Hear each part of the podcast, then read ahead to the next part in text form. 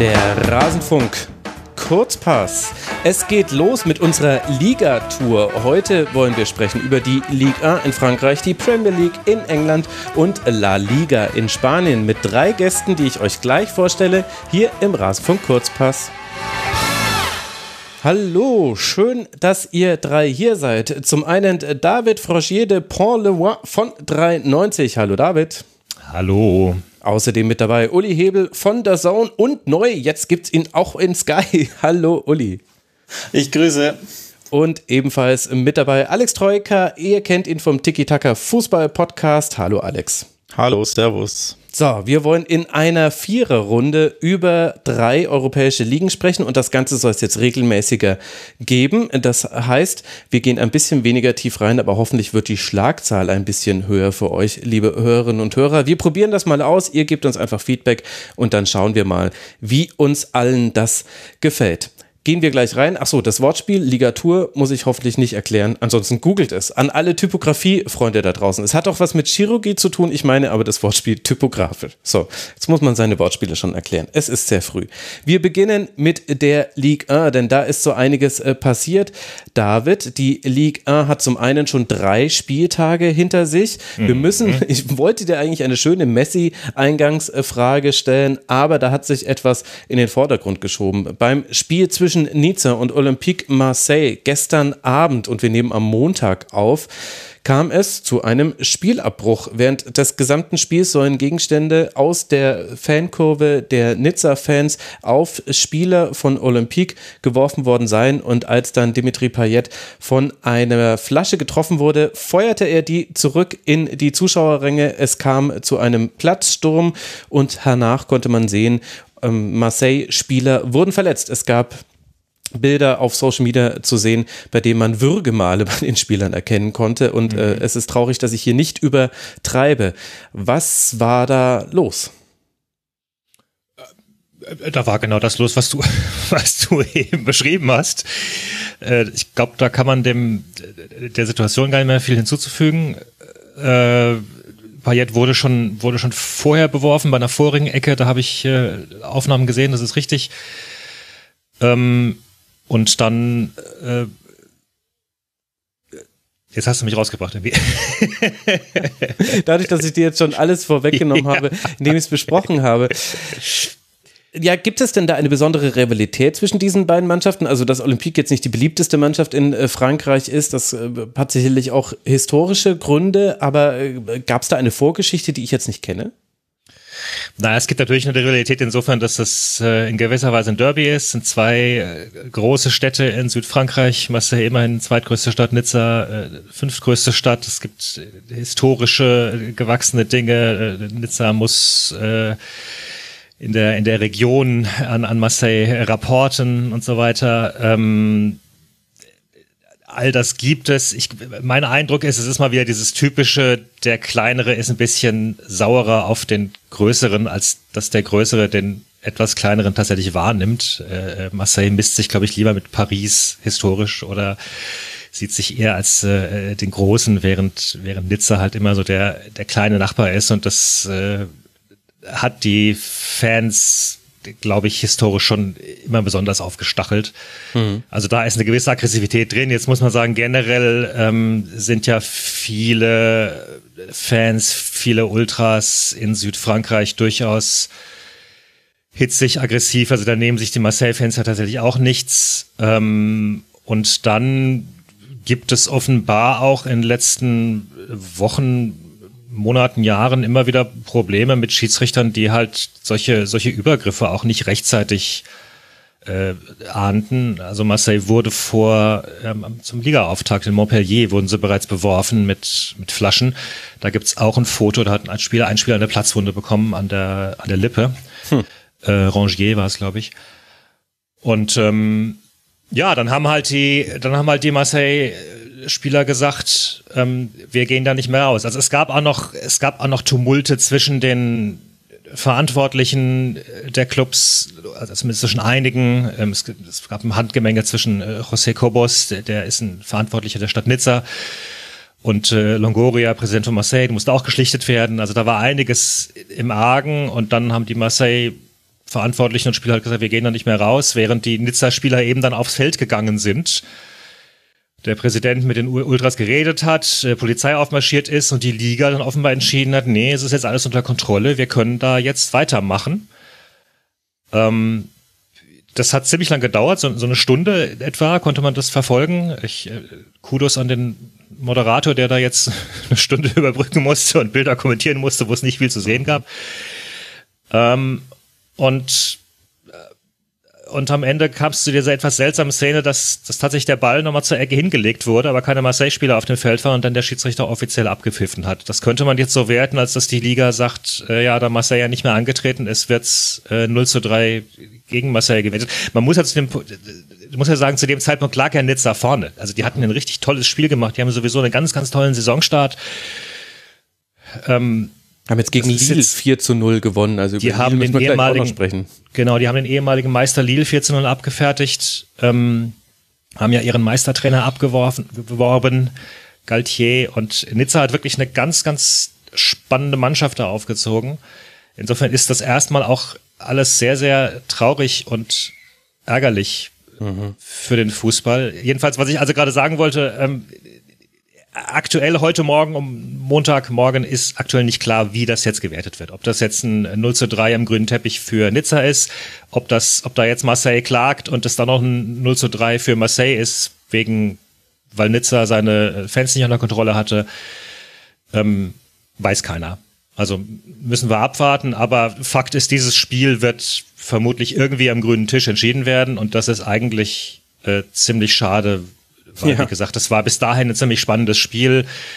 Nizza hat ähm, stark eingekauft, wie ich den Eindruck habe. Mit, ähm, die haben ein ganz, ganz starkes Mittelfeld mit Pablo Rosario und, und, und Mario Lemina. Äh, die haben so eine Flügelzange mit, mit, mit Rosario und Stengs aus, aus niederländischen Spielern, haben Patrick Kluivert äh, geholt. Und die haben ganz, ganz Justin starke. Äh, ähm, ja, genau. Wobei, Patrick, also bei ihnen spielt auch noch Dante. Also Patrick Kluivert hätte mich jetzt ja, auch genau. komplett gewundert. Genau, Dante spielt auch noch damit und war ja gestern auch mal wieder sehr aktiv im Schlichten. Also da auch wieder äh, Hut ab an ihn, ist nach wie vor ein toller Charakter. Ähm, ja. Kaspar Dolberg noch, der auch gestern dann genau. zu Null getroffen hat. Also da wäre quasi sportlich einiges zu holen. Ja wie, wie das jetzt entschieden wird, das äh, werden äh, dann die Hörerinnen und Hörer wahrscheinlich selbst mitbekommen. Da wird äh, groß darüber berichtet, aber deswegen mussten wir jetzt auch damit starten. So haben wir uns die Rückkehr von Fans nicht vorgestellt. Das waren wirklich unschöne Szenen. Dann lass aber dann bei den Sportlichen die sportliche Kurve bekommen. Wir müssen ja auch über Lionel Messi sprechen, wobei der konnte jetzt noch nicht so wirklich in Aktion treten. Ist es nicht ein bisschen ironisch, dass äh, du uns in 93 über die letzten anderthalb Jahre hinweg erklärt hast, wie schwer es war für die Liga, die Fernsehrechte zu vermarkten und wie man da Einbußen nach Einbußen hinnehmen musste? Mhm. Und dann kommt eine, wenn nicht sogar vielleicht der größte Fußballspieler der Welt in diese Liga? Ja, und ich glaube, es ist auch immer noch ein bisschen schwer zu fassen eigentlich. Ähm selbst für Leute, die die Liga jetzt verfolgen, dass da tatsächlich Messi spielt. Man wusste ja schon immer, dass Paris ein bisschen größenwahnsinnig ist, dass sie da das ganze Katar-Geld haben und sich theoretisch irgendwie sicherlich jeden Spieler der Welt hätten kaufen können. Ähm, aber dass das jetzt tatsächlich klappt, dass die Situation so hinläuft, dass da äh, Barcelona sich von Messi trennt und dann niemand anderes gerade bereitsteht, außer Paris, die sagen, ja gut, äh, also wir, wir können dein Gehalt bezahlen. Ähm, das ist schon ein bisschen, das ist nach wie vor eigentlich seltsam und äh, wie du zu Recht sagst, noch ist er nicht aufgetreten. Also das ganze Land wartet ja immer noch darauf, dass er zum ersten Mal wirklich real physisch auf einem Platz von weiß ich nicht wo, äh, ne, äh, an einem äh, regnerischen äh, Sonntagabend in Reims äh, auf dem Platz steht ich glaube, fassbarer wird es wirklich, wenn er dann tatsächlich sein Debüt feiert. Genau. PSG, ne? Dann wird es eher greifbarer, dann realisiert man es noch mehr. Genau. Denn bisher ist es wirklich ja ein bisschen unglaublich im wahrsten genau, Sinne. Genau, genau, genau. Und dann wird auch klar, wie PSG da überhaupt auftreten will, in welcher, in welcher Formation. Äh, äh Uli, du hast das Spiel ja kommentiert, PSG gegen Brest, hast ja gesehen, das ist alles noch also auf mich wirkte das alles noch sehr Stückwerk. Da spielen immer noch auch Spieler mit, die sicherlich nicht in der ersten Elf in der Champions League spielen werden. Und man fragt sich tatsächlich so ein bisschen, wo will jetzt da Pochettino hin? Was, wie, wie, wie kriegt er das unter Kontrolle? Der wird sicherlich ähm, Streits oder, oder Egos zu schlichten haben, noch ein Nöcher. Das fängt jetzt schon an mit äh, Donnarumma und Navas. Navas ist eine sehr, sehr einflussreiche Person in der Kabine. Der wird jetzt nicht einfach so seinen Platz räumen, wobei er jetzt auch nicht komplett fehlerlos war, die ersten Spiele. Und dann hast du halt einen, den, den Man of the Europameisterschaft im Nacken. Äh, und das kannst du jetzt durch, durch an mehreren Stellen durchdeklinieren. Also da müssen Leute auf die Bank, ja, oder müssen halt dann in der Liga gegen, gegen kleine Vereine spielen, während die anderen in der Champions League auftreten dürfen. Das wird sehr spannend. Uli, du hast das äh, Spiel äh, kommentiert, 4 zu 2 äh, bei Brest. Das vier, also das vierte Tor fiel erst in der 90. Minute. In der 85. gab es noch den 3 zu 2 Anschlusstreffer und dadurch, dass PSG jetzt noch mehr der Favorit ist als in den Jahren zuvor, drücken natürlich viele den Außenseitern dann die Daumen. Welchen Eindruck hat PSG auf dich gemacht aus sportlicher Sicht? Nicht gut, wenn ich ganz ehrlich bin weil ähm, das 3-3 durchaus nahe war und ich hatte eigentlich gedacht, dass es so kommt. Jetzt muss man, glaube ich, Paris nochmal in Offensive und Defensive teilen. Das ist, glaube ich, auch im Kader gar nicht anders zu machen. Ansonsten, die Offensive ist natürlich individuell top besetzt. Da habt ihr ja auch schon drüber geredet. Ob sich das dann so aufteilen lässt, ist die große Frage. Wenngleich, das gebe ich ja auch nochmal mit dazu, wir, glaube ich, müssen nicht mit Neymar planen, dass der mehr als 25 Spiele in der Saison macht. Muss er jetzt auch nicht mehr, ist vielleicht auch ganz gut so. Ähm, das sind ein paar, die nicht in Form sind. Messi ist jetzt auch nicht mehr der Allerjüngste, auch wenn er keine große Verletzungshistorie hat. Das heißt, da habe ich noch ein gewisses Vertrauen hin. Aber die Restverteidigung ist mitunter gruselig. Also da bin ich sehr, sehr gespannt, wenn dann inklusive Hakimi als Rechtsverteidiger sieben bis acht Leute nach vorne stürmen dann gibt es halt wahnsinnig ja. viel Räume. Und jetzt ist natürlich Brest vielleicht noch so nicht in der Lage, das auszunutzen, wobei sie es ja auch schon wirklich vier, fünf Mal richtig gut gemacht haben. Aber das gucke ich mir an in der Champions League gegen Teams, die mehrheitlich äh, natürlich jetzt auch vom Umschalten leben und insbesondere gegen Paris aufs Umschalten setzen werden. Das gucke ich mir an. Also ich bin noch nicht restlos überzeugt. Wenn ich da dazwischen grätschen darf, ich glaube, die Messi-Sache wird sehr, sehr spannend zu sehen sein, wie Paris seine Einsatzminuten, seine Einsatzzeiten steuert. Denn Messi ist es aus Barcelona nicht gewohnt, nicht zu spielen. Er hat seit Jahren immer jedes Spiel absolviert. Er bekommt wirklich nie Pausen, sondern nimmt sich selbst Pausen auf dem Spielfeld, wo er halt einfach mal 20 Minuten nicht nach hinten arbeitet. Mhm. Und ich glaube, bei PSG wirst du eher in diese Rotation kommen, dass du sagst, wie bei Neymar, jetzt gegen Brest oder gegen Valenciennes oder wen auch immer am Wochenende, da schonen wir dich mal. Ob Messi das damit umgehen kann, ob sein Körper damit auch umgehen kann, denn er ist es nicht gewohnt zu pausieren. Er spielt im Dreitagesrhythmus seit vielen, vielen Jahren bei Barca. Also das bin ich äh, gespannt zu sehen, wie, wie da die ja, Belastungssteuerung sein wird und wie der Spieler auch damit umgehen kann. Mhm.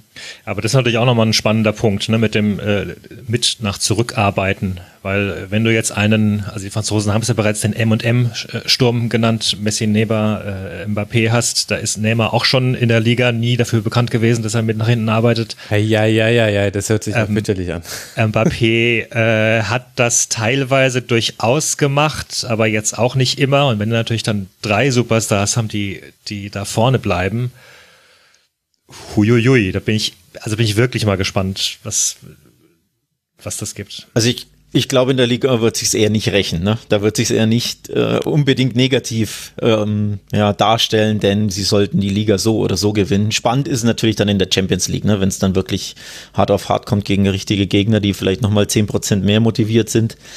Also in der Liga, glaube ich, können Mbappé, Neymar und Messi vorne stehen bleiben und es sollte trotzdem locker reichen, um ehrlich zu sein. Ohne jetzt zu despektierlich gegenüber der Liga sein zu wollen. Ja, bleib ja, du bei der Liga.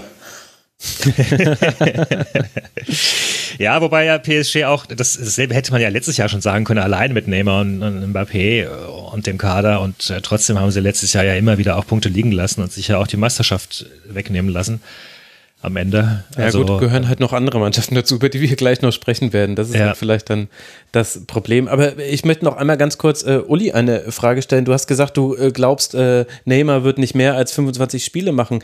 Äh, warum? Also weil er nicht möchte, weil er nicht darf? Also wie hast du das gemeint? Äh, ich, wenn man sich einfach nur mal anguckt, was die Statistiken der letzten Jahre sagen, dann war er doch mehrheitlich mhm. zu einem guten Drittel der Saison raus. Und ich gehe jetzt nicht davon aus, dass sich das ändern wird. Und es muss sich vielleicht auch gar nicht ändern. Vielleicht ist es auch einfach gut für einen Spieler wie ihn, ähm, genau sowas zu schneidern, dass du, dass du ihn dann in den Spielen hast, in denen du ihn brauchst, weil äh, ich glaube, der hat fast schon Imageprobleme inzwischen. Der ist ein, ein wirklicher, echter Unterschiedsspieler gewesen in, in den Champions League Spielzeiten der vergangenen Jahre. Und vielleicht ist es gut, dass du ihn dann halt einfach gesund im März, April hast. Und jetzt brauchst du ihn gegen, gegen Dijon oder Brest vielleicht noch nicht unbedingt. Stimmt, das war mir so gar nicht bewusst. Ich habe es mal gerade nachgeguckt. Die Spiele in den letzten vier Ligue 1-Saisons, also in allen vier Ligue 1-Saisons von Neymar, er ist nie über 20 Spiele gekommen und das ja in mhm. einer 20-Mannschaften-Liga, liebe Hörerinnen und ja. Hörer. Also wir haben da 38 Spieltage. Er hat 18, 15, 17 und 20 Spiele gemacht. In seiner Debütsaison waren es mit 20 noch die allermeisten, hat er auch die meisten Treffer erzielt. Stimmt, das hatte ich so gar nicht auf dem Schirm. Wie, wie schätzt denn eigentlich Real die Chance ein, äh, Mbappé noch zu bekommen, Alex? Ich glaube, da ist man tatsächlich ziemlich zuversichtlich, was eher an Kollegen Mbappé liegt, denn an PSG.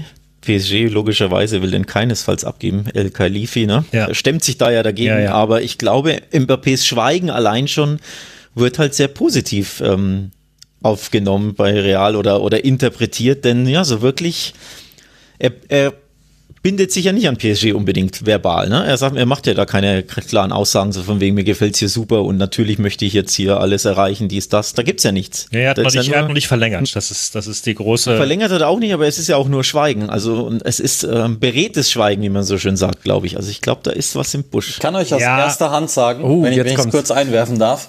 Ähm, aus erster aus Hand, erster Hand ei, ei, ei. tatsächlich. Ähm, das ist aber hoffentlich nicht zurückzuverfolgen, sonst wird's bitter für mich. Ähm, dass der. Wir sind ja unter uns. Ja, genau, es hört ja niemand. äh, dass der äh, schon länger klar gemacht hat, dass er da nicht verlängern will und wird. Und wenn jemand bezahlen könnte, wäre er längst weg. Und der einzige, bei dem man sich vorstellen kann, dass sie in irgendeiner Weise irgendein Konstrukt hinbekommen, äh, legal oder nicht legal, ist halt Real Madrid. Aber der will da nicht mehr sein. Hm, ich könnte mir allerdings schon auch vorstellen, dass Paris äh, vielleicht trotzdem sagt, naja, also diese Chance, diesen Supersturm zumindest ein Jahr lang zu haben, lassen wir uns nicht entgehen und notfalls äh, lassen wir den Vertrag halt auslaufen, weil was kümmern uns da die 180 Millionen, die wir gezahlt haben. Ähm, ich, andererseits natürlich können auch sie durchaus in the long run für die Bilanzen etc., für diverse Regularien, sei es Liga, sei es UEFA, Geld gebrauchen. Gibt es da welche, ja? Das sagt hier der Spanien-Experte. Also, wie kann sich denn bitte Real Mbappé leisten? Was ist denn hier los? Die haben, glaube ich, sogar Plus gemacht. Oh, die haben ja, herzlichen Glückwunsch. Toll, geht das ja, überhaupt? Naja, das ist tatsächlich in der Corona-Pandemie-Zeit außergewöhnlich, ne? Also Ach so, ich dachte sehr, sehr, ja, okay, gut, da hast du recht, ja. Nee, nee, selbst sehr vernünftig geführte Vereine, BVB etc., kriegen das ja nicht hin. Also Real hat ein minimales Plus gemacht. Das ist wirklich außergewöhnlich. Dann raus also damit. Nicht, das heißt jetzt nicht, nein, das heißt jetzt nicht, dass man sich ein Mbappé davon leisten kann. Aber zumindest sind sie nicht ganz so schlecht aufgestellt wie manch anderer Verein, der prominent äh, ja, in der Liga spielt. Ja, ja wir sprechen gleich noch ja. über Barca. Also äh, tatsächlich glaube ich sogar, dass äh, dass PSG sogar ein bisschen hofft, dass sie mit Messi Mbappé eher dazu bringen können, noch weiter da zu bleiben, weil er einfach Bock darauf hat, in so einer geilen Mannschaft zu spielen. Ja. Ja. Ähm, der muss sich auch durchaus äh, wie so ein Kind diebisch äh, geäußert haben gegenüber seinen äh, Freunden. Äh, wow, schaut mal, Messi hier und so. Also als nach dem ersten Training, da, da scheinen einige Spieler im Kader, die jetzt nicht näher namentlich genannt worden sind, die, die in der Vergangenheit eher gedacht haben, sie wollen gehen, scheinen jetzt nochmal zu denken, naja, also bei dem Projekt will ich jetzt auch nochmal mit ein Jahr dabei sein, weil das mhm. könnte, könnte etwas sein, von dem noch die Geschichtsbücher schreiben. Ich bin aber tatsächlich ähnlich wie Uli auch noch so ein bisschen skeptisch, muss ich sagen, weil ich habe das Gefühl, die, die schlurfen noch gerade so ein bisschen durch die Liga. Ähm, und das kann durchaus auch nochmal nach hinten äh, losgehen. Ich glaube, die Egos eines oder der Spieler sollte man auch nie außen vor lassen. Da ist ja auch jedes anders. Ne? Also je, der eine Spieler freut sich natürlich auf, auf einen Spieler wie Messi, ist die Chance der Karriere mit so jemandem zusammenspielen. Gleichzeitig gibt es natürlich Egos, die sagen, naja, jetzt wird, jetzt stehe ich nicht mehr so im Scheinwerferlicht, darf vielleicht die Elfmeter oder Freistöße nicht schießen, alles fokussiert Klar. sich ähm, medial auf Messi und das gefällt vielleicht dem einen oder anderen nicht. Also da ist ja auch jeder anders. Ja. Ne? Neymar ist ja damals vor wie viel, vier mhm. Jahren gewechselt, weil er im Schatten Messis stand und daraus raustreten wollte. Jetzt natürlich nach ein paar Jahren hat er es bereut, jetzt möchte er mit seinem Kumpel wieder zusammenspielen, aber da ist ja auch nicht jeder gleich. Ne? Also es kann auch sein, dass Mbappé sagt, naja, okay, jetzt bin ich nicht mehr so der die Nummer 1b oder 1a in Paris. Und vielleicht gefällt ihm das auch nicht. Also, ja, ja, schon ohne Neymar so, ne? dass, dass, dass er durchaus gefordert hat, ich muss Minimum gleiches Gehalt bekommen, äh, ich muss Minimum selben Zugang für die Entourage bekommen, ich muss Minimum ja. ähm, auch, auch so viel Gewicht im, im Mannschaftsbus haben. Also es ist nicht so ja. sehr die Kabine, sondern der Bus, wo gesungen und gebetet wird, habe ich mir sagen lassen in Paris. Okay. Ähm, also das ist schon etwas, das ihn sowieso schon umgetrieben hat. Ja, genau. Ich glaube auch, ich habe auch ähnliche Dinge gelesen, tatsächlich, dass Mbappé auch deswegen zu Real will, weil Real dann sein Team ist. Ne? Benzema ist 34, Modric 35, einen wirklich zweiten Star gibt's ja eh nicht bei Real aktuell so wirklich mit Hazard funktioniert ja nicht seit seinem Wechsel. Da wäre er halt die absolute Nummer eins in jeglicher Hinsicht, sportlich, vom Standing her, vom Marketing her, ne, von der medialen Aufmerksamkeit her. Und ich habe das Gefühl persönlich, das äh, gefällt Mbappé schon auch so. Ja klar, das war ja auch die Kommunikation der PSG, dass sie gesagt haben, wir wollen da ein Projekt um ihn herum aufbauen. Also das ist ja auch aus französischer Sicht nochmal erst recht nicht verwunderlich. Also deinen, deinen eigenen französischen Superstar im eigenen Land zu haben für, für, für den Hauptstadtclub. Ähm, klar kann man jetzt sich auch aus der Sicht fragen, ja, äh, äh, ist es jetzt gut, dass Messi kommt, weil es stärkt deine Chancen, die Champions League zu gewinnen, oder ist es dann doch äh, widerspricht, dass du sagst, wir wollen ein Projekt um dich aufbauen und setzen ja noch jemanden mit rein. Für Paris, keine Ahnung, dann tauscht er den, den kommenden, möglichen kommenden Superstar der, der nächsten Generation ein gegen einen älteren Spieler. Ja. Ja, da liegen ganz viele Der schmälert übrigens die Chancen auf den Weltfußballertitel von Mbappé, ne? der Messi-Wechsel. Denn ganz ehrlich, wenn PSG die Champions League gewinnt, man kann sich vorstellen, wer dann eher ne, im die Maria. Scheinwerferlicht okay. steht und also und ich, ich muss jetzt individual es tut mir leid ich muss jetzt die Sergio Ramos Grätsche an, äh, ansetzen. Also bevor wir jetzt hier in unserer wertvollen Zeit über den Weltfußballertitel äh, sprechen der interessiert wirklich nur die die ihn gewinnen können. Nee dann dann dann es tut mir leid muss ich jetzt dazwischen grätschen das geht nicht. Da gibt es jetzt den Ellbogenschlag von mir. Äh, lass dich mal lieber auf Geschirnerschütterung untersuchen Alex nach äh, dieser Sendung. Wir müssen nämlich definitiv auch noch über jene Mannschaften sprechen die in der letzten Saison konstant gut waren und deshalb auch letztlich PSG nicht Meister werden konnte. Allen voran natürlich Lille, der Meister, denn für die läuft es alle ganz, ganz fürchterlich. Ja. Also Olympique Lyon, zwei Punkte erst. Äh, Lille auch erst äh, zwei Punkte. Zwei Unentschieden, eine Niederlage. Monaco sogar nur ein Punkt. Ein Unentschieden und zwei Niederlagen. Das läuft ja ganz hervorragend für alle Konkurrenten vom PSG. Mhm. Mit Ausnahme von Marseille. Ähm, mhm Wobei auch so, so halbwegs nur. Ja, genau, die großen Schwächen alle total, äh, hat jeweils ein bisschen unterschiedliche Gründe. Also Lille haben natürlich ihren Meistertrainer verloren äh, mit Galtier, der dann eben jetzt zu Nizza abgewandert ist. Ähm, angeblich gibt's da immer noch intern Trouble und Streit wegen der nicht ausgezahlten Meisterprämie, die sich, die sich der Club nicht leisten konnte. Möglicherweise sind die Spieler da auch alle so ein bisschen, bisschen gefrustet im Sinne von, wir sind Meister geworden, aber äh, weder haben wir jetzt die, die tollen Verträge bei anderen gelandet, noch, noch haben wir besseres Gehalt. Ich weiß es nicht. Es ist, ähm, die haben sich jetzt ein bisschen berappelt am letzten Spieltag, sind wieder ein bisschen bissiger geworden. Äh, Lyon hat so sein ganz eigenes Problem, weil die wollten ja endlich mal einen Welttrainer haben, einen großen Trainer von Format mit innovativen Ideen. Und dann haben sie sich Bosch geholt. Ähm, und Sorry, also es war respektierlich, dass ich gelacht habe, aber ähm, ja. Ja, also die Berichterstattung war jetzt aus, für jemanden, der die Bundesliga verfolgt hat, tatsächlich so ein bisschen surreal, weil, weil, weil tatsächlich im Vorfeld ganz, ganz viel von dem Projekt und dem neuen innovativen Fußball und so weiter geredet wurde und die ersten Spieltage sind jetzt schon das, was man als jemand, der Bundesliga verfolgt hat, erwarten könnte. Also ja, Bosch predigt einen intensiven, spannenden Fußball, der toll aussieht, wenn er funktioniert oder funktionieren würde. Aber funktioniert aktuell nicht und die Mannschaft wirkt sehr zerfasert, weiß teilweise nicht genau, was sie machen soll und ist hinten offen wie ein Scheunentor, hat sich jetzt gegen ähm, gegen Clermont äh, in der 80. Minute haben sie 3 zu 1 geführt, haben sich noch das 3 zu 3 angefangen. Mhm. Clermont Schluss. Aufsteiger. Clermont Aufsteiger müssen wir gleich noch was dazu sagen kurz zwei, drei Sätze, bevor du mich dann abwirkst mit, mit, mit der Viertelstunde, die ich überzogen habe. Ähm, Den Ruf hast du jetzt übrigens weg, ne? Max. ja, sorry. sorry, aber jetzt wird hier ein anderer Ton im genau. Rasenfunk. Also klar haben sie, haben sie, haben sie, haben sie Depay verloren, der, der wirklich ein top und überragender Spieler ist, dessen Ruf möglicherweise auch gar nicht so sehr über die, über die Ligue 1 hinausgekommen ist. Können wir ja auch, der ist ja jetzt anderswo.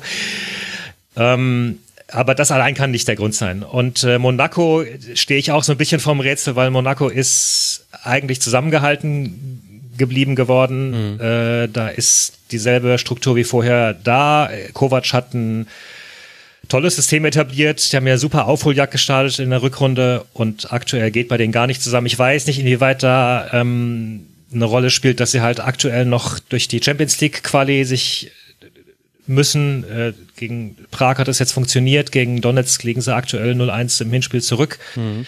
In den Playoffs, ähm, ob sie sich da zu sehr darauf konzentrieren. Das Mittelfeld scheint ein bisschen müde. Mittelfeld war ganz, ganz eminent wichtig in der Rückrunde mit, mit Fofana und Chouameni.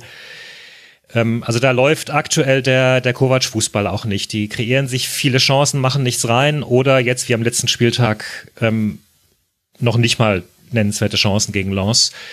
Also die haben alle so ihr eigenes Päckchen und dagegen hast du plötzlich ähm, neue Teams, Aufsteiger, die richtig mutig reinspielen, die Trainer haben, die sagen, nein, äh, also hinten reinstellen ist nicht unser Ziel. Wir wollen durchaus mit dem weitermachen, wie wir in der ähm, zweiten Liga erfolgreich waren, mhm. weil alles andere nützt eh nichts. Ähm, du hast mit Clermont ein, ein also ich muss gerade mal schauen, wo stehen die jetzt? Dritter die Platz. Die sind ne? Äh, Vierter. Es ist jetzt gerade alles ein bisschen schwierig, weil nicht klar ist, wie man das Nizza-Spiel werten wird. Ähm, also je nachdem Dritter oder Vierter, je nachdem, wie man Nizza wertet. Ähm, also Clermont ist ein Club, der war in den 40er Jahren erstklassig und danach nie wieder. Und die 40er Jahre kann man auch mal kurz ausklammern, weil da fanden so Notmeisterschaften wegen des Krieges statt. Äh, die hatten in der zweiten Liga das elfgrößte Budget. Die sind eventuell dem einen oder anderen schon mal aufgetreten fallen in den vergangenen Jahren, weil sie 2014 der Verein war, der äh, mit Corinne Diacre äh, die erste Frau als Trainerin eines Profiklubs ha, engagiert hat. Danke, hm? jetzt weiß ich endlich, warum bei Clement immer so ein ganz kleines Glöckchen klingelt. Danke. genau, äh, was ja auch eine richtig erfolgreiche Zeit war. Die war ja dann äh, beste Zweitligatrainer, Trainerin des Jahres. Ähm, ist dann abgeworben worden leider, muss man fast sagen, zur, zur Frauennationalmannschaft. Und ähm, ja, also die verstecken sich nicht. Die, die haben, die führen aktuell die Statistik der herausgespielten Chancen an. Äh, die, die, die, da gehen die Außen gehen immer schön mit nach vorne, Innenverteidiger rücken mit auf. Klar sind sie auch anfällig, aber bislang Auftaktsieg gegen Bordeaux 2-0, mhm. Troyes 2-0, gut, ist ein Mitaufsteiger. Und jetzt eben dieses 3-3 gegen Lyon. Also das, ähm, ja, die, die stehen da aktuell durchaus zurecht um. Ich gehe nicht davon aus, dass sie da bis Ende der Saison stehen bleiben, aber du hast insgesamt eine ganze Menge an Trainern. Das ist auch durchaus nicht ganz so gewöhnlich für die Liga. Du hast eine ganze Menge an Trainern, die einen durchaus offensiven, ambitionierten Fußball wollen. Ne? Also äh, Super. Petkovic könnte man ja noch kurz nochmal erwähnen, der, der bei Bordeaux jetzt äh, mit neu dazugekommen ist. Klar, äh, Kovac prinzipiell auch und, und Galtier. Entschuldigung, irgendjemand wollte gerade was sagen. Nein, nein, ähm, alles gut. Ach so. Alles ja. gut. Also es gibt, also ich sehe schon, man, neben PSG kann man durchaus wieder andere Teams äh, sehen in der Ligue 1. Deswegen ist es ja gut, dass man viel ja. davon bei der Zone präsentiert äh, bekommt. Da habe ich, also Clermont hatte ich jetzt auch noch nicht äh, so auf dem Zettel, dass da habe ich jetzt Lücken nachzuarbeiten. Danke dir, lieber David. Wir müssen, jetzt, jetzt ist der Moment gekommen, wo ich dich abwürge. Ich hoffe, ich habe es wenigstens halbwegs charmant hinbekommen. Es tut mir leid. Ach Mann, mich nervt mein eigenes Format jetzt schon. Aber wir können ja gerne zwei Stunden reden. Ihr müsst ja auch noch andere Dinge tun. Deswegen lasst uns jetzt über die Premier League äh, sprechen. Uli, dafür bist du ja so ein bisschen hier in dieser Runde mit dabei, wobei du ja schon gezeigt hast, okay, du kannst sowieso bei allem mitreden. Das finde ich sehr angenehm. In der Premier League ist es nicht ganz so wie in der Ligue 1, dass man sich die Tabelle anguckt, wenn auch erst nach zwei Spieltagen und sagt, oh, was ist denn hier passiert? Bei der Premier League ist alles genau wie immer. Brighton auf drei, Arsenal auf 19 und ansonsten die üblich Verdächtigen. Nein, also da habe ich jetzt schon die beiden Ausnahmen herausgenommen. Chelsea, Liverpool und Tottenham jeweils mit einem perfekten Start. Manchester City zwar einmal verloren zum Auftakt, allerdings war das Spiel auch sehr dominant geführt. Deutet sich irgendwie an, dass in der Premier League jemand, der sonst traditionell in den Big Six stark ist, eine Schwäche haben könnte? Also jetzt die Definitionsfrage, ob Arsenal da noch reingehört. Ich glaube sportlich schon eine Weile nicht mehr, finanziell mhm. und das ist natürlich mehrheitlich die Definitionsgrundlage. Wahrscheinlich schon noch. Ich rechne nicht damit, dass Arsenal ähm, eine Chance hat, wenn ich ehrlich bin. Das klingt ja ganz vielversprechend. Ich meine, andererseits, aber sie haben ja jetzt, also gegen Chelsea kann man ja auch mal verlieren. Woher kommt dein Pessimismus? Ja. Kommt es aus der Brentford-Niederlage oder aus der Tottenham? Oder? Mm, ja, also auch, auch vom, vom Spielplan her gesehen auch, weil nächster Gegner ist Manchester City. Da werde ich auch für verantwortlich sein für das Spiel, freue ich mich schon sehr. Ähm, könnte aber auch sein, dass sie dann nach äh, drei Spielen mit null Punkten dastehen.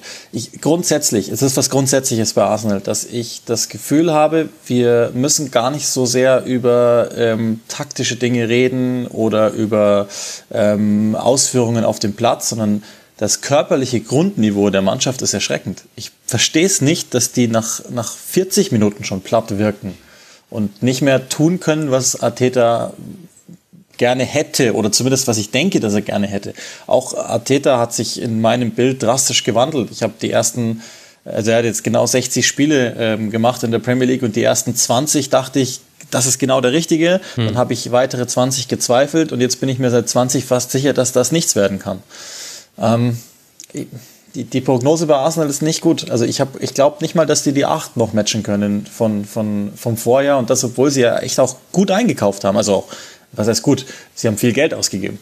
ich habe übrigens einen furchtbaren, äh, eine furchtbare Statistik gelesen. Arteta hat ähm, in 20 Monaten genauso viele äh, Heimspiele verloren mit Arsenal wie Arsene Wenger in sechs Jahren. Ja. Er hat die 20. Niederlage jetzt kassiert im 60. Spiel. Wenger hat ähm, 116 für 20 Niederlagen gebraucht. Ja, Aber so die, ich meine, das ist halt das Bittere. Wahnsinn. Die Wenger-Zeit, das muss halt allen Gunners-Fans und, und, und Anhängerinnen klar werden. Die, die, ist vorbei. Die ist einfach gnadenlos vorbei. Ja, aber die glaub, war ja auch, auch in den letzten drei Jahren vorbei eigentlich. Ne? Er wurde ja viel zu spät entlassen und jetzt kommt Arteta um die Ecke und hat in ja, so kurzer Zeit eine viel schlechtere, zumindest Heimbilanz. Das ist schon erschreckend. Und jetzt, und jetzt kommt der Fakt, Arsenal hat unter Emery noch nicht mal die Europa League gewonnen und damit weißt du, wie mies es aussieht. ja. ja. Schön noch einen mitgeben, jawohl, den Arsenal-Fans. Also äh, es klappt wirklich gar nichts. Und äh, das eben, obwohl man äh, so viel investiert, das fand ich als jemand, der das eben immer nur so aus dem Augenwinkel mitbekommt, weil er sich so auf die Bundesliga fokussiert hat, durchaus überraschend. Da hat ja Arsenal richtig hingelangt. Unter anderem ja jetzt zuletzt für Martin Oedegaard von Real Madrid. Aber wenn du sagst, es liegt an so grundsätzlichen Dingen, glaubst du denn, das ist eine Diagnose, wie sie auch bei Arsenal gestellt wird? Oder wie glaubst du, schätzen die das ein? Also ich glaube schon, dass die, also man hört es jetzt auch von den Spielern, Aubameyang soll gerade richtig unglücklich sein. Ich glaube schon, dass die das alle begreifen, dass das gerade nicht geht. Ich weiß nur nicht genau, da komme ich nicht drauf, woran es liegt. Also das ist ja, ähm, wenn man so will, eines der guten Dinge in Arsenal, dass auch äh, von, von der Führungsriege her wenig gesprochen wird, da kommt wenig raus. Also ich habe keine Ahnung, ist das eine Trainersache? Ist das eine ähm, Spielerqualitätssache? Ist das ähm, eine, eine Führungssache, weil man mit den Krönkes nicht so ganz glücklich ist? Per Mertesacker hat mir aber gesagt, das ist gar nicht so, sondern die Krönkes sind wirklich, ähm, man sagt in England immer hands-on, also sie sind wirklich am Verein dran und die sprechen, die sprechen halt nur nicht nach außen und es kommt halt nicht raus. Ähm, ich, es ist für mich wahnsinnig schwierig ähm, zu sagen. Was, was man aber sehen kann, ist in, in diesen ganzen Jahren und die letzten drei, vier Wenger-Jahre zählen mit dazu, es ist kontinuierlich abwärts gegangen. Es ist immer ein Spieler weggegangen, den man so nicht hat ersetzen können. Und dann noch einer. Und dann kam ein Junger raus, aber der hat nicht so durchgebrochen, wie man das gewohnt war. Und so ist irgendwann mal so ein schleichender, aber kontinuierlicher Qualitätsabfall da das ist jetzt dann so, wie es ist. Dazu kommen andere Teams, die halt reindrücken in diese, in diese ominöse Big Six, die bessere Arbeit, kontinuierlichere Arbeit machen, besseres Recruitment haben und, und ähm, offensichtlich auch die, die Grundtugenden besser hinbekommen. Und dann ist es so, wie es ist. Wer sind denn da für dich äh, diejenigen, die früher nicht äh, zu den Top 6 äh, gehört haben und jetzt aber da reindrücken? Also vor allen Dingen Leicester halte ich für, für, einen, für einen richtigen Geheimtipp. Ich meine, das ist jetzt so geheim ist ja auch gar nicht mehr. Die haben letztes Jahr den Pokal gewonnen, haben mit Brandon Rogers einen der, der wie ich finde, besten Trainer. Das ist 100% ein Team, das auch wieder um die Top 6 kämpfen wird. West Ham, auch wenn ich es nicht gedacht hätte, äh, die, die, die leisten großartige Arbeit unter David Moyes seit äh, guten eineinhalb Jahren. Bei Villa bin ich gespannt, wie es jetzt ohne Jack Grealish aussehen wird, aber das Geld ist da, die, die, die Besitzer dort haben nichts anderes vor, als, als groß zu werden in der Liga. Und mal gucken, was jetzt Everton unter Rafa Benitez macht. Das sind die Teams, die, glaube ich, wirklich dran stehen. Mhm. Und wie ist dann die Situation bei den großen sechs selbst? Es scheint ja wunderbar zu laufen. Wir haben auch hier einen viel zitierten und viel beachteten Transfer beim FC Chelsea. Romelu Lukaku darf jetzt dort spielen, ist zurückgekehrt, hat jetzt im Spiel gegen Arsenal direkt gezeigt, warum man ihn verpflichtet hat. Damit hat Thomas Tuchel nochmal eine ganz andere Variante vorne für den Sturm bekommen. Ist Chelsea ja gut, Mitfavorit sind sie ja wahrscheinlich vorher auch schon gewesen durch den Champions League Sieg. Aber wie groß schätzt du die Chancen ein, dass äh, wir hatten ja ein Duo aus Liverpool und City, das wurde dann mhm. so ein bisschen aufgebrochen. Wird es jetzt wieder ein Mehrkampf werden in der Saison? Das glaube ich schon. Ähm, ich würde Liverpool leicht rausrechnen aus den, aus den Top-Mannschaften. Ich glaube, also ich habe Chelsea und City noch eins stärker und das liegt schon auch vor allen Dingen bei Chelsea dran, dass sie mit Lukaku jetzt eine ganz andere Möglichkeit haben. Es gab ja gestern schon diese, diese Statistik 22 progressive Bälle. Also das ist ja was, wo Thomas Tuchel wahnsinnig Wert drauf legt, die Impact-Bälle. Also sprich, die Bälle, die ähm, wahnsinnig viel Raumgewinn erzielen oder Linien brechen. Und 22 äh, von denen hat er gestern alleine verarbeiten können. Da sind noch nicht die eingerechnet, die er nicht hat festmachen können. Dazu schon getroffen. Äh, und, und ich weiß, äh, dass, dass Tuchel, die einzige Schwäche, die Tuchel hat, und das wissen wir jetzt nun wirklich alle, ähm, ist die des fehlenden Topstürmers. Die ist jetzt adressiert worden und das mit dem absoluten Wunschspieler, den, den er immer wollte, das war nie Holland, sondern es war immer Lukaku. Und ähm, damit ist Chelsea jetzt nicht nur breit, sondern auch in der Spitze unheimlich stark in der Qualität, haben äh, einen genauen Plan, den sie verfolgen und haben jetzt einen, der diesen Plan ganz vorne aufnehmen kann. Also die, die habe ich ganz stark in der Saison. Mhm. Dann Manchester City, das wird jetzt niemanden überraschen, äh, dass du die genannt hast. Da gab es ja auch noch einige Veränderungen. Die Premier League war ja eine der Ligen äh, oder die beteiligten Vereine, besser gesagt, äh, die sehr, sehr viel noch investieren konnten, auch in diesem Corona-Jahr. Wie ist da so die Gesamtsituation, auch wenn es eine Auftaktniederlage gab? Ich glaube grundsätzlich gut, weil da ein Transfer noch nicht mit einberechnet ist, mit dem ich aber fest rechne, nämlich der Harry Canes. Ich gehe davon aus, dass sie den noch dazufügen werden. Mhm. und das ist dann auch dort die einzige vorhandene Schwäche, auch wenn es jetzt nicht so aussah gegen Deutsch, weil Gabriel Jesus das echt überragend gemacht hat als Vorbereiter, aber eben nicht so sehr als abschließender Spieler. Wenn die noch einen, einen richtigen Neuner dazu addieren, und, und ich mir dann überlege, wie City gespielt hat, so von Mitte Dezember bis in etwa Mitte März, April, wieder nicht im Mai, aber zumindest in den Monaten, dann äh, ist City, glaube ich, immer noch Master Dinge. Ist es denn hat das eine Bedeutung, dass wir mit City und Chelsea zwei Mannschaften haben, die sich genau eben diesen klassischen Mittelstürmer geholt haben? Also bei Kane kann man jetzt noch, also bei beiden muss man Abstriche machen. Lukaku, weil er äh, als Wandspieler sehr gut eingebunden werden kann, Kane, weil er sich auch häufiger mal fallen lässt. Aber würdest du da mehr rein interpretieren als jetzt bloß einen zeitlichen Zufall, dass das beides zusammenfällt?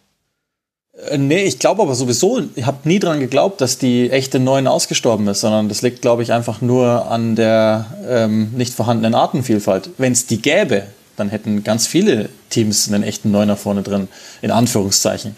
Ähm, und deswegen halte ich das nicht für einen Zufall, sondern gerade in dieser Premier League, in, in der die kleinen Teams vor allen Dingen noch Oldschool-Innenverteidiger drinstehen haben, die 1,90 und größer sind mhm. ähm, und rund 100 Kilo mitschleppen, brauchst du halt sowas auch. Und wenn die dann auch noch Fußball spielen können oder intelligent sind, weil Lukaku ist ja in allererster Linie ein unheimlich intelligenter Fußballspieler, ja. dann ist das für mich ein, ein Match. Lyon sucht auch gerade händeringend nach einem Neuner. Wie ist denn der Transfermarkt gelaufen in, in, England? Also, weil ich in Frankreich durchaus beobachtet habe, was mir in der Bundesliga auch äh, aufgefallen ist, dass viele Vereine kaufen wollen, aber nicht verkaufen können, dass insgesamt irgendwie zu wenig Geld im Markt ist? Äh, wie immer ist England die, die Ausnahme. Also erstens haben wir noch nicht mal die Hälfte erlebt von dem, was passieren wird. Ich glaube, dass, also ich habe so ziemlich bei jedem Team noch, noch mindestens eine Transaktion und zwar eine größere Transaktion. Aber grundsätzlich hat sich de, ist England, also die Liga, sehr viel schlauer geworden. Die meisten Teams aus Southampton, da haben wir ja auch ähm, im Vorfeld zum Paris-Spiel oder Brest-Spiel gesprochen, David und ich. Ähm, oder er hat zu mir gesprochen, ich habe zugehört. so, so war es richtig. dass, dass die zum Beispiel Perot geholt haben, Southampton. Und so machen die es jetzt die ganze Zeit. Also diese sogenannten Reputationsmärkte, die sind voll abgegrast. Das Scouting der Engländer ist in Frankreich, in den Niederlanden ähm, ist in Deutschland auch, die zählen sie auch zu einem billigen Markt aus ihrer Sicht dazu. Und da sind sie sehr viel cleverer geworden und das macht die Teams einfach viel breiter und viel stärker nochmal. Ähm, die, die Salzburger haben zwei Spieler verloren nach England, Mwepo und Daka, die beide voll funktionieren werden, da überhaupt keine Zweifel dran. Also da, daran sieht man zum einen das und dann sind natürlich auch noch die irren Sachen mit dabei, so wie ein Jack Grealish für 100 Millionen. Aber äh, ich, grundsätzlich ist die Liga sehr viel cleverer geworden im, im Recruitment. Aktuell Ausgaben, Einnahmen laut transfermarkt.de über eine Milliarde hat man jetzt schon ausgegeben, rund 500 Millionen eingenommen, Transfersaldo von minus 500 und nur um das kurz in Bezug zu setzen äh, zu anderen Ligen, äh, der Saldo von den, den großen äh, Konkurrenten der liegt äh, deutlich drunter. Also die Ligue 1 ist da mit äh, minus 60 im Saldo schon der An die Anführerin, die Serie A bei minus 30 Millionen Euro. Und da muss man schon sehr lange scrollen, um dann überhaupt erstmal zur Bundesliga zu kommen. War schon immer so, hat mit dem TV-Geld auch zu tun, also muss man jetzt auch nicht äh, dramatisieren. Aber ist natürlich interessant, was sich da verändert hat. Ich glaube allerdings, äh, Uli, dass du da vorhin etwas gesagt hast, wo dann manche Leute kurz aufgehorcht haben, nämlich dass du Liverpool rausgenommen hast, so mhm. aus der absoluten Spitze. Hängt das auch mit Transfers oder eben nicht äh, vollzogenen Transfers zusammen? Mm, ja, wenn ich so will, ja. Ähm, ich ich habe vor allen Dingen ein Fragezeichen bei Liverpool. Also das hatte ich auch schon letztes Jahr da stehen. Der Kern der Mannschaft ist so um die 30 jetzt. Das muss noch nicht schlimm sein. Wenn ich mir aber dann vor allen Dingen das Mittelfeld ansehe, Wijnaldum ist weg, tut sehr viel mehr weh, als man denkt. Der ist weg und das ist der einzige, der nie verletzt war in den letzten Jahren. Fabinho größere Probleme gehabt, Henderson sowieso, bei dem ist man sich ja noch nicht mal so ganz sicher, ob es da nicht was Größeres hat. Deswegen haben ja auch die Vertragsverlängerungen so gestockt mit ihm. Ähm, und Milner wird jetzt auch nicht jünger, auch wenn also er sieht so aus, als wäre er immer noch 28, aber er wird nicht jünger. Irgendwann, irgendwann muss es einfach irgendwann mal passieren. Und Thiago ist auch keiner, den ich für 30 Spiele oder vielleicht sogar 25 einplane. Bislang auch noch nicht so funktioniert hat. Und das ist die Sorge, die ich habe. Was, wenn was passiert? Dann können sie so nicht reagieren. Plus weiterhin die Torgefahr aus dem Mittelfeld für Minuswerte werden immer schlechter. Und ich meine jetzt noch nicht so sehr die Torwerte. Das hat, glaube ich, auch jeder und jede begriffen, dass dass das so ist, dass er nicht in allererster Linie fürs Tore schießen bezahlt wird, aber auch die Pressingwerte bei ihm werden schlechter. Ähm, und so habe ich insgesamt minimal weniger Vertrauen in Liverpool als in den Jahren zuvor. Also gut, letzte Saison, das, da war Unbeschreibliches dabei, so ist es halt nun mal. Und dann aber trotzdem, auch wenn sie gesund waren, war es nicht äh, die, die gleiche Kapelle wie im Vorjahr. Die habe ich minimal, die, die sind jetzt nicht dramatisch mies, aber ich habe sie nicht als totalen Meisterschaftsfavoriten. Mhm. Und was ist mit United, die ja auch auf dem Transfermarkt unter anderem ja mit Jaden Sancho zugegriffen haben? Also sollten Click-and-Rush-Hörerinnen oder Hörer anwesend sein, kennen Sie die Antwort. Solange Ole Gunnar Solskjaer da ist, glaube ich an gar nichts. Ist das ähm, immer noch die Antwort? Ja, ja, das ist, ich, der ist einfach, der, der hat einen, einen solchen Kader, mit dem man so viele Dinge machen könnte und er macht sie nicht. Es, es tut mir so leid, weil, weil die Truppe ist, ist gut bis sehr gut, also in, in manchen Punkten sogar überragend, aber äh, es ist immer noch kein offensiver Plan erkennbar und das reicht, also in der Liga, in, in, in der du gegen Pep Guardiola spielst oder eben auch gegen Jürgen Klopp oder, oder gegen Nuno Espirito Santo oder Ralf Hasenhüttel, reicht's nicht, reicht's nicht also Ralf Hasenhüttl habe ich jetzt deswegen reingeworfen, weil das war das letzte Spiel von United und das war eben 1 zu 1 bei Southampton. Und das war so eins dieser Ergebnisse, dass man liest, ohne das Spiel gesehen zu haben und man sich nicht komplett wundert, sich so denkt, ja, das ist so typisch United, dass man dann gegen eine sehr gut organisierte, vermutlich Mannschaft von Ralf Hasenhüttl es dann eben nicht schafft zu gewinnen. Und da fehlen dann eben schon die ersten Pünktchen schon wieder. Ich hoffe, ich liege da mit meiner Prognose, also mit meiner Blinddiagnose nicht komplett daneben. Ja, gut, es gab auch in der Vorsaison 9-0 von United gegen Southampton, aber in dem Spiel lief es so ähnlich. Giftiges, gut organisiertes Southampton und das sind so die Dinge, die United halt ungern mag, wenn der Gegner organisiert tief steht. Und das ist das, was ich genau meine. Dann gibt's halt immer noch kein, keine, keine Positionsspielvarianten, die sowas dann auseinanderziehen. Und das ist, also irgendwann reicht's mir jetzt auch mal nach drei, dreieinhalb Jahren an, an Potenzial oder sowas zu appellieren, sondern jetzt muss dann auch mal was passieren. Eieiei, Arsenal mit Problemen auf der Trainerposition, United äh, kann man dazu rechnen. Ich weiß nicht, über wen du gerne noch sprechen wollen würdest. Äh, wir haben noch nicht über die Spurs gesprochen, wir haben auch noch gar nicht jetzt über, über Brentford oder äh, andere mhm. Aufsteiger oder Underdog-Teams gesprochen. Leeds United logischerweise auch immer ein Thema, allein schon wegen Bielsa. Wen würdest du gerne noch kurz erwähnen?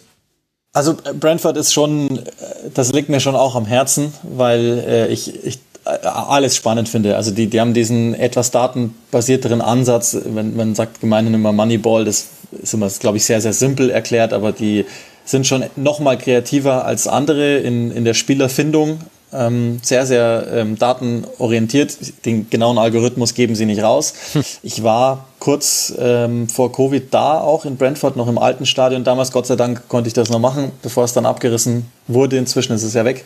Ähm, und habe mit Thomas Frank eine Zeit lang sprechen können, dem Trainer. Hochspannender Typ, richtiger Kommunikator, einfühlsam, also eher ein Supervisor, der wirklich noch den klassischen englischen Weg geht und, und ähm, seine Stärken nicht im Training hat, sondern eher in der, in der Spieler-Mannschaftsführung und entsprechend dann auch verteilt mit einem, mit einem Kader mit ein, zwei hochinteressanten Spielern. Beaumont, glaube ich, ist eh ein Begriff inzwischen. Das ist ein spannendes Team und ich stehe auch persönlich ein bisschen auf Brighton, ähm, weil Graham Potter wirklich auch einen, einen ballbesitzorientierten Fußball spielen lässt und wenn der gut gemacht ist, ist er nach wie vor nicht out.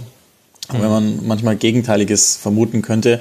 Die spielen echt von hinten raus, äh, versuchen mit äh, interessanten, jungen, starken, spielstarken Spielern äh, ein Spiel aufzuziehen, haben aber dazu zwei, drei Maschinen im Zentrum drin. Die, die sehe ich auch sehr, sehr gerne. Das ist, das ist so ein persönlicher Darling von mir. Ach Mensch, das ist, äh, jetzt weiß ich wieder, wie das immer war, als wir die internationalen Kurzpässe äh, gemacht haben. Ich bekomme Lust, jede Liga zu gucken, aber ich schaffe das nicht. Das ist ja fürchterlich. Aber ja, äh, Brentford und Brighton, die sollte man sich auf jeden Fall mal angucken. An dieser Stelle, bevor wir über La Liga sprechen, David hat gesagt, nee, spanischen Fußball, da möchte ich nicht mehr mit dabei sein. Nein, David hat noch einen Anschlusstermin. David, ich danke dir sehr, dass du mit dabei warst. David Frogier de Pont-Levoix, at Ngungong VN auf Twitter. Ich werde es verlinken und bei 93 kann man dich auch hören. Danke, David, dass du hier warst. Genau, es war, es war großartig, es hat ganz viel Spaß gemacht. Ich äh, gehe mit einem weinenden Auge, aber ich muss leider, muss leider äh, weiter. Aber äh, euch viel Spaß und hoffentlich auf demnächst mal. Ja. Au revoir. Oh, au revoir. Genau. Schön, da schließe ich mich an. ciao, ciao. Ganz einfach auflegen. Ciao. Und wir machen an der Stelle weiter mit eben La Liga. Das kommt jetzt wie aus dem Nichts für alle Hörerinnen und Hörer. Auch da sind zwei Spieltage schon vorbei. Da gibt es mehrere Themen. Ich weiß jetzt gar nicht, möchtest du mit dem Sportlichen beginnen, Alex, oder müssen wir dann doch erstmal noch über das, was da wirtschaftlich äh, zwischen dem Verband und den Mannschaften mit Real, mit Barca alles passiert ist? Wie wollen du wir gibst beginnen? den Ton vor, Max. Mir ist es gleich. Gut, dann, dann, nachdem wir erst zwei Spieltage gesehen haben und es dann ja dann doch immer die Aussagekraft noch nicht so groß ist wie später, dann lass mal mit den tektonischen Verschiebungen beginnen. Also wir haben eine Präsidentschaftswahl bei Barca gehabt. Wir wissen auch, dass da ja auch dein besonderes Interesse liegt bei Barca und äh, danach unglaubliche Zahlen, die da genannt wurden. Eine Verschuldung von 1,3 Milliarden Euro. Äh, am Ende konnte Messi nicht gehalten äh, werden. Da gibt es jetzt auch verschiedene Theorien zu, ob es vielleicht, äh, also ob man nicht wollte oder ob auch das spanische Recht damit dazu ging, weil er nicht, weil er sein Minimumgehalt 50 Prozent gewesen wäre und selbst das wären 95 Prozent der Personalausgaben gewesen, die erlaubt gewesen wären für Barca. Die Situation, sie sieht von außen sehr dramatisch aus. Gibt es, gibt es da irgendwelche Hoffnungsschimmerchen, die ich übersehe? Es gibt Hoffnungsschimmer, in dem der Verein einfach sehr, sehr umsatzstark ist, nämlich der umsatzstärkste Verein der letzten zwei, drei Jahre weltweit. Das ist einfach der größte Hoffnungsschimmer für ja, alle Anhänger des FC Barcelona, für die Vereinsverantwortlichen natürlich auch, diese ähm, katastrophale Finanzsituation umzukehren. Denn wenn keine Pandemie wäre, nehmen sie rund eine Milliarde Euro ein. So, und das ist einfach der große Hoffnungsschimmer, dass sich der Verein einfach in zwei, drei Jahren wieder konsolidiert. Aber die hat man ja auch mit Messi eingenommen. Weiß man, wie hoch da der Messi Das ist tatsächlich ist? ein guter Einwand. Natürlich hast du die eingenommen, weil du Messi hattest. Also sportlich natürlich ähm, außergewöhnlich gut warst, zumindest in der Liga in den meisten Jahren und natürlich ja dieses Aushängeschild hattest, das auch ja Sponsoring, Marketing etc. natürlich stark beeinflusst. Genaue Zahlen gibt's da natürlich nicht. Aber ja, man könnte durchaus davon ausgehen, dass es da gewisse Einbrüche gibt oder gewisse ja, ähm, Firmen etwas weniger offerieren an Marketing-Sponsoring-Einnahmen.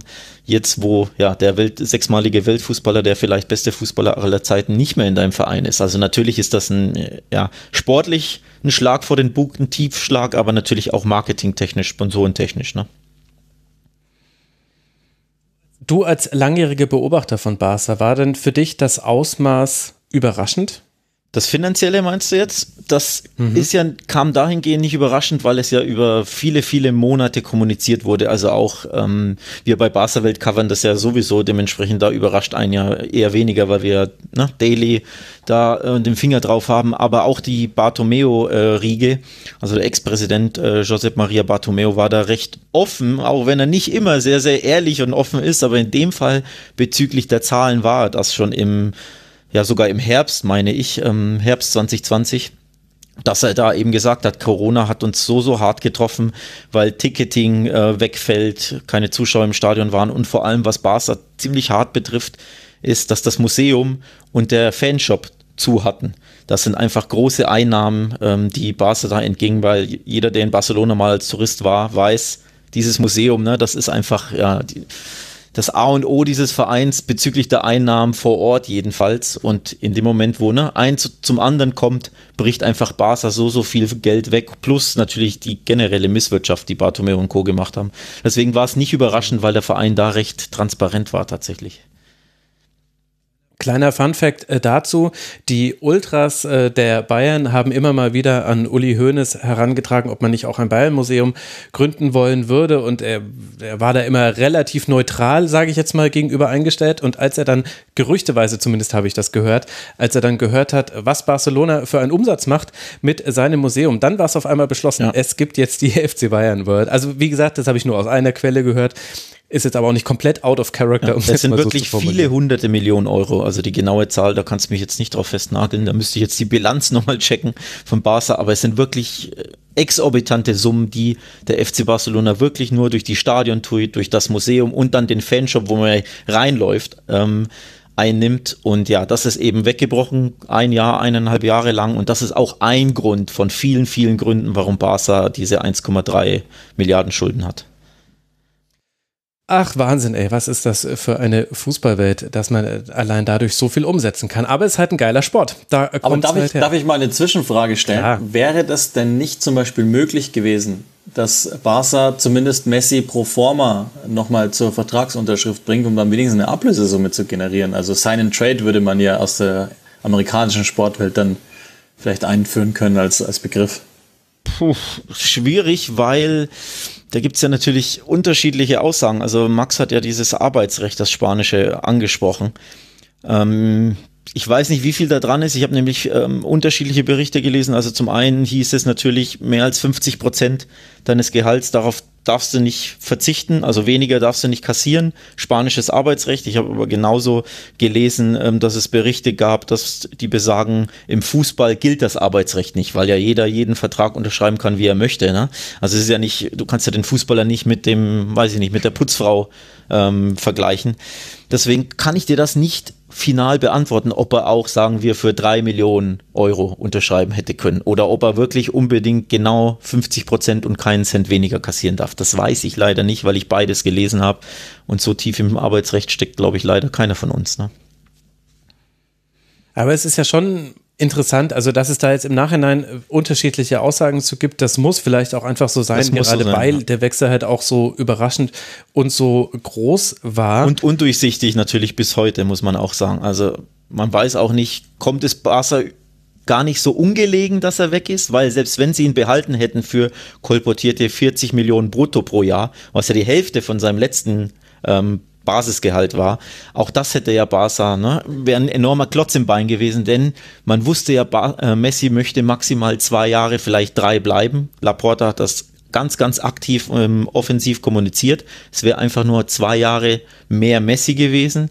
Lohnt sich das finanziell in der Situation, wo Barca ist, für zwei Jahre nur für nur zwei Jahre Messi 40 brutto zu geben, plus natürlich, sie hätten es gestreckt über fünf Jahre. Also es wären ja nicht nur die 40, sprich 80 gewesen, sondern sie hätten das Gehalt ja gestückelt auf fünf Jahre. Ähm, von daher gibt es auch Stimmen, die sagen, naja, so Unrecht, finanziell Unrecht kommt das dem Verein gar nicht, weil man eben mhm. dieses exorbitante Gehalt jetzt spart.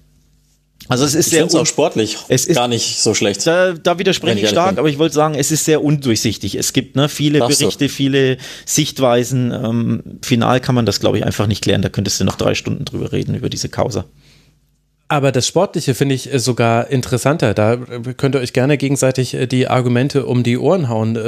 Warum, Uli, das mal, das mal vorlegen, warum glaubst du, dass es auch sportlich gar nicht so schlecht ist, jetzt vom Messi loszukommen?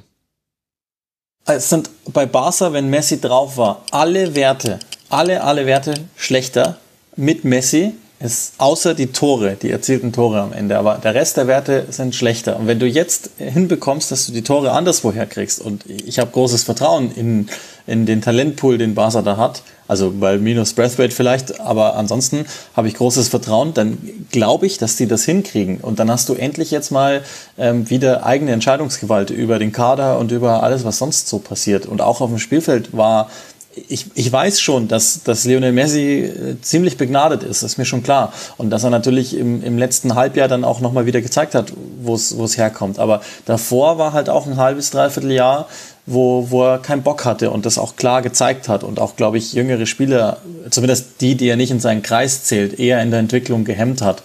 Und das ist jetzt halt endlich mal weg. Also der große, große Elefant ist raus und jetzt können auch andere mal einen Schritt nach vorne machen. Und ich traue es denen zu, den Petris und so, da, dass die das machen. Da stimme ich dir tatsächlich zu, dass andere einen Schritt nach vorne machen können, dass andere äh, mehr Verantwortung übernehmen können, dass sie einfach größere Rollen auf dem Platz spielerisch einnehmen können. Allen voran Frankie de Jong beispielsweise und Antoine Griezmann.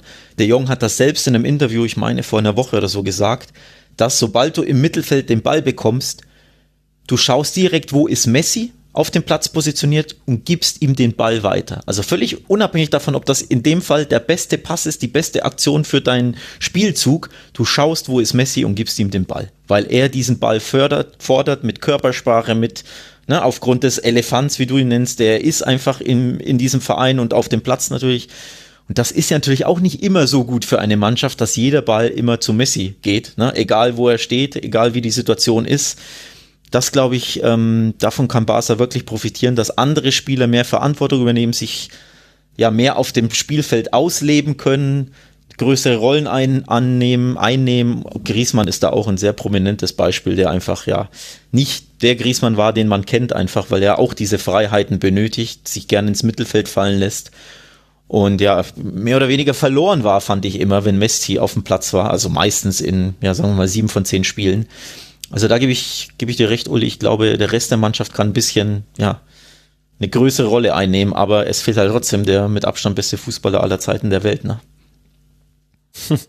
Das waren viele ja, ein schwaches Argument, ganz ehrlich. Jetzt haben wir ja schon zwei Spiele von Barca gesehen und wenn man so will, dann könnte man da jetzt auch schon äh, von Problemen äh, sprechen, denn es gab äh, zwar einen Sieg im Auftakt gegen Real Sociedad, 4 zu 2, aber jetzt dann ein Unentschieden gegen Athletic Bilbao und in beiden Partien war es zwar so, dass Barca den Ball hatte, jetzt nicht so wirklich überraschend, aber gegen Real Sociedad 13 Schüsse herausgespielt, gegen Athletic Bilbao tatsächlich nur 9, das ist einer der schlechtesten Werte, die ich äh, in längerer Zeit für Barca gesehen habe. Ist das jetzt eine Überinterpretation meinerseits, wenn ich da jetzt schon sage, da sieht man vielleicht dann auch schon die ersten Probleme? Hängt das mit der frühen, mit dem frühen Zeitpunkt der Saison zusammen? Wie würdest du das erklären, Alex? Ich würde leider sagen, ja, es ist eine Überinterpretation mhm. deinerseits. Ich glaube, man muss die Spiele für sich betrachten. Gegen Real Sociedad da war der Gegner sehr schwach, Barca sehr motiviert, allein durch die Rückkehr der Fans. Erstes Heimspiel nach, ne, keine Ahnung, eineinhalb Jahren vor mhm. Fans. Und Barca hat da wirklich ähm, diesen, wir wollen es allen zeigen, jetzt wo Messi weg ist, Effekt sehr gut auf den Platz gebracht von der ersten Minute an, hat verdient geführt gegen den Gegner, der schwach war und hat dann locker gewonnen. Sprich, diese recht wenigen Torschüsse waren nicht nötig, weil sie irgendwann 2-0, 3-0 führten und dann Barca typisch in einem Heimspiel den Fuß vom Gas genommen haben. Und in Bilbao, das ist jetzt das zweite Spiel, die zweite Story, war es einfach so, dass diese Basken in einem Heimspiel den gleichen Effekt hatten. Erstes Heimspiel im San Mames vor, vor Fans, die waren 150 Prozent motiviert, wie sie sowieso sehr, sehr oft sind in Heimspielen gegen Top-Teams. Also da hast du diesen so, ich nenne es einfach mal spanischen Effekt, wo du dir denkst, so mittelmäßige Clubs, wenn sie gegeneinander gegen andere mittelmäßige Clubs spielen, sind sie aus irgendeinem Grund nicht so angefixt, nicht so motiviert und sobald Barca, Real, Atletico kommen, geben sie einfach 20, 30, 50 Prozent mehr. Diesen Effekt fand ich, gab es sichtlich im Spiel. Auch mit Messi hätte Barca um zu deinem Punkt zu kommen, nicht besser ausgesehen bei, ähm, bei Athletic Bilbao und hätte kein besseres Spiel gemacht, weil es ein typisches Spiel des FC Barcelona im San Mames war, hm. wo, der, okay. wo die Hausherren einfach anrennen wie von der Tarantel gestochen. Ja, deswegen haben wir dich ja als Experten hier und nicht mich.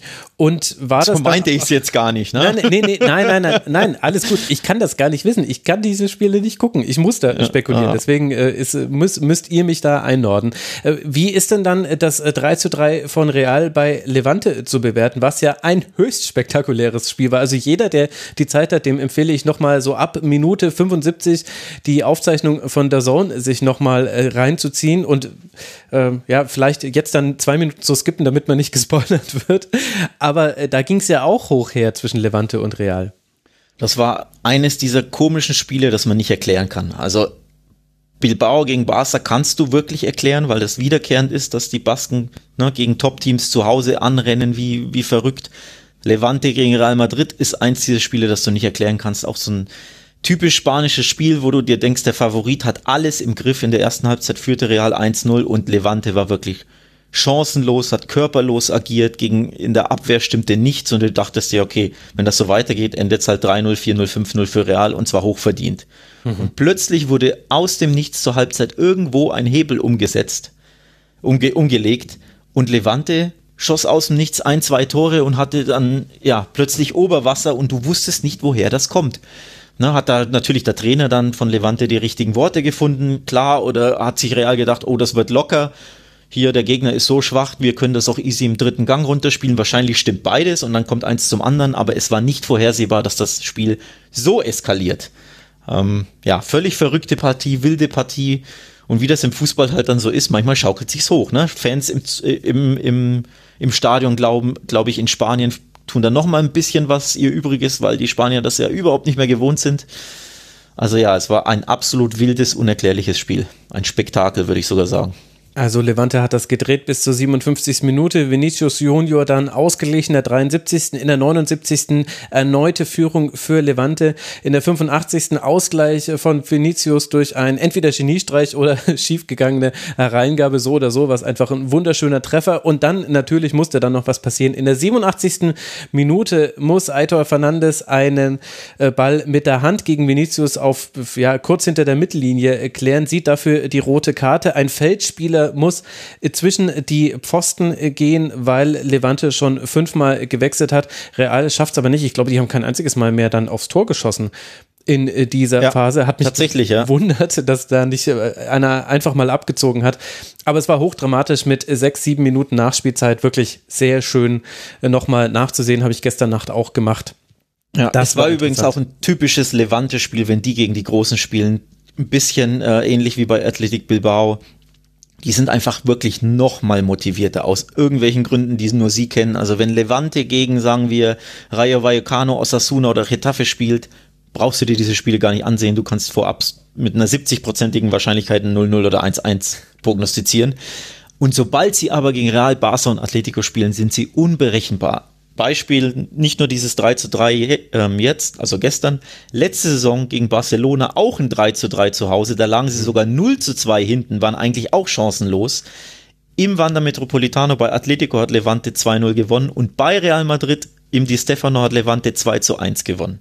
Also absolut verrückte Ergebnisse für die Mannschaft, die eine komplette, eigentlich eine graue Maus ist und die nie besser als Platz 9 oder Platz 12 in, in Spanien ist. Aber gegen die großen drei sind sie aus irgendwelchen Gründen immer top motiviert und ja, spielen ohne, ja, ohne Rücksicht auf Verluste, wenn man so will. Also nichts zu verlieren und stürmen drauf los und überraschen die Großen immer wieder. Naja, Augsburg gewinnt ja auch hin und wieder gegen den BVB. Das ist nicht so komplett unbekannt und ist ansonsten dann doch manchmal grauer als grau, möchte man ja. fast schon ja. sagen. Wir sind äh, schon am Ende angelangt. Gibt es noch äh, eine Mannschaft oder etwas, was du noch äh, uns erklären willst, was jetzt in den ersten zwei Spieltagen so völlig überraschend war oder läuft La Liga halt einfach so los und man muss dann in ein paar Spieltagen nochmal genauer drauf gucken? Tatsächlich gibt es bisher aus meiner Sicht nichts Überraschendes. Die Top 3, gut, zwei Spiele gespielt, nicht mal alle Partien absolviert, aber die Top 3 sind wie letztes Jahr, ne? Atletico Real Barca, sogar in der identischen Reihenfolge. Obwohl zwei Patzer es schon gab von Real und Barca, beide nur unentschieden. Das kommt so ein bisschen vielleicht überraschend für den einen oder anderen, aber gänzlich ja auch nicht, wenn man ehrlich ist, hm. weil beide Vereine ne, einfach jetzt seit, ich würde sogar sagen, drei Jahren nicht mehr die aller, allerhöchste, das allerhöchste europäische Niveau haben. Sprich, die werden immer wieder, vor allem in Auswärtsspielen, Punkte lassen. Und Atletico macht Atletico-Dinge. Ein 2-1, ein Dusel 2-1 bei Celta und jetzt ein sehr, sehr langweiliges 1-0 gegen Elche, wo gefühlt wirklich gar nichts passiert ist, außer dem Siegtor von Atletico. Das, das war schön, aber ansonsten typisches Atletico-Spiel. Also Business as usual nach zwei Spieltagen in La Liga, würde ich sagen.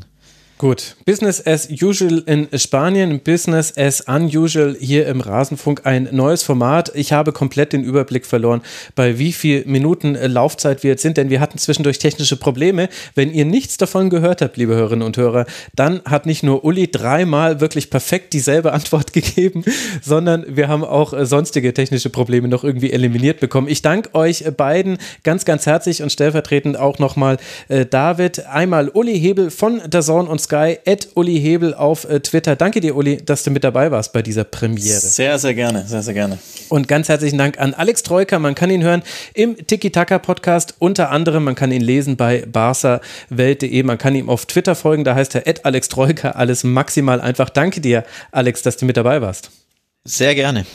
Und euch, lieben Hörerinnen und Hörern, danke ich für eure Aufmerksamkeit. Wenn alles nach Plan verläuft, dann werden wir in der nächsten Woche hier über die zweite Bundesliga der Männer sprechen. Und dann gucken wir mal, in welcher Taktung diese Ligatur hier dann kommen wird und wie wir das genau gestalten. Gebt uns gerne Feedback. Auf mitmachen.rasen.de ist dafür die Gelegenheit. Freue mich auf den nächsten Rasenfunk Kurzpass. Bis dahin, bleibt gesund, passt auf euch auf. Bis bald. Ciao.